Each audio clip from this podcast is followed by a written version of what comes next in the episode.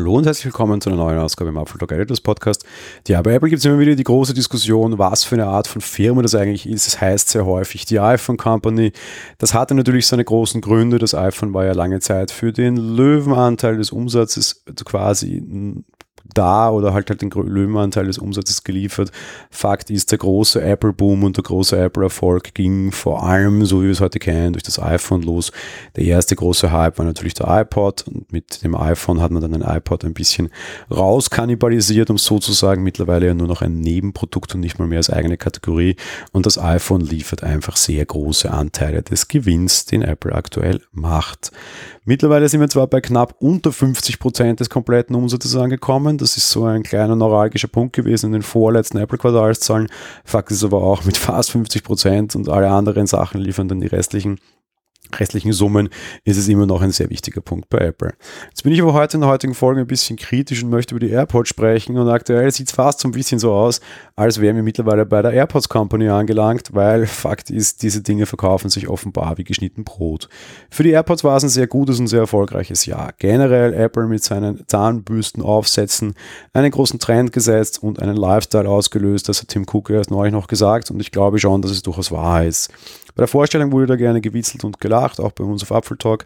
Fakt ist aber, Apple hat einerseits ein Designparadigma gesetzt, dem sich sehr viele annähern. Übrigens, Aldi hat neulich auch eigene Stöpsel von Medien verkauft, die so ausschauen für 20 Euro. Also man ist mittlerweile einerseits Designgeber, andererseits diese Dinge sind tatsächlich immanent überall zu sehen und dürften sich sehr, sehr gut verkaufen. Apple hält einen enorm großen Marktanteil generell am Markt der True Wireless Kopfhörer, ähm, was durchaus klar ist wenn man sich eben ansieht, wie, wie generell nur normales Straßenbild, da sind eben sehr viele von den Dingen unterwegs. Was wir leider nie bei Apple haben, sind Verkaufszahlen, was das Ganze betrifft, von keiner AirPods-Generation. Dieses Jahr gab es bei Apple ja zwei Generationen AirPods gleich. Im Frühjahr kamen ja die AirPods 2 raus, einmal mit QI-Case, einmal ohne QI-Case, mit der Möglichkeit, den Sprachassistenten ohne Tippen auszulösen und mit dem neuen Chip und jetzt eben dann kurz vor Jahresende und passend zum Weihnachtsgeschäft natürlich die AirPods Pro. Da möchte Bloomberg jetzt tatsächlich Zahlen erfahren haben aus Insiderquellen, beziehungsweise es betrifft jetzt nicht die AirPods Pro, sondern generell soll Apple dieses Jahr 60 Millionen AirPods verkauft haben. Wahnsinn. Im Vorjahr soll es übrigens auch eine beachtliche Zahl gewesen sein, aber tatsächlich nur die Hälfte. Dort sollen es 30 Millionen gewesen sein. Auch schon enorm, aber 60 Millionen ist natürlich einfach also ich muss gestehen, mich, mich hat diese Zahl sehr überrascht. Mit derartig viel hätte ich nicht gerechnet, weil wenn man bei Apple immer sagen kann, das gilt auch für die AirPods, günstig sind die Dinge ja nicht gerade. Die große Frage bleibt natürlich, und da werden sich jetzt sehr viele Analysten sehr lange den Kopf darüber zu brechen, ich glaube, ich habe meine Antwort schon gefunden, warum verkaufen sich die Dinge denn eigentlich so toll? So wirklich ganz besonders sind die ja nicht, oder? Und naja, vielleicht ist das doch der große Punkt. Das ist für mich nämlich der große Login-Effekt, den Apple baut. Mit iOS gemeinsam sind diese Kopfhörer einfach unübertreffbar, was das Handling betrifft. Das liegt jetzt nicht daran, dass die anderen alle so schlecht wären, sondern einfach, dass Apple sie nicht so weit hineinlässt. Das Ökosystem, was bei Apple immer ein starker Verkaufspunkt war, wird immer mehr und mehr zum Verkaufsgrund, auch bei den AirPods Pro meiner Meinung nach.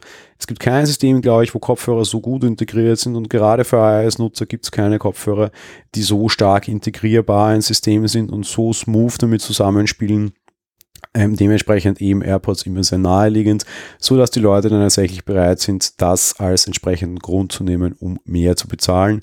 Und natürlich spielt auch dieser Lifestyle-Effekt mit, hast du keine AirPods, dann hast du eben keine AirPods. Kann mir schon durchaus vorstellen, dass das auf einigen Schulhöfen quasi ein sehr beliebtes äh, Geschenk quasi von den Eltern vielleicht zu Weihnachten sein wird und durchaus auch die Kids dadurch dann irgendwie ihr, ihr Standing unterstreichen können in Zeiten oder in, in, in, in, in Gegenden, wo das noch wichtig ist oder halt generell in Altersgruppen, wo das noch wichtig ist. Jetzt kann ich als äh, über 30-jähriger Mann natürlich sagen, naja, ist ja nicht so. Aber als Teenager war das bei mir auch durchaus anders und man wollte dabei sein. Vielleicht ist das heutzutage sogar mit den AirPods der Fall.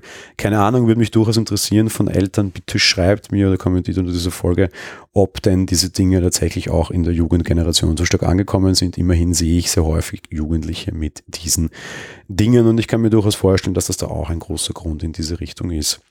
Generell sieht es aktuell, was die AirPods Pro betrifft, relativ schlecht aus. Wir hatten ein Gewinnspiel laufen, da gab es ja dann, oder wird es auch bald die Auflösung geben, mal sehen. Aber was sonst generell ein kleiner Tipp nur, kann ich euch den AirPods Pro Checker ans Herz legen, eine kleine App, die Tobi für Apple Talk programmiert hat. Dort könnt ihr schauen, wo die Dinge in der Nähe lagernd sind. Wenn ihr aktuell im Apple Online Store bestellt, seid ihr mittlerweile leider schon über Weihnachten hinaus.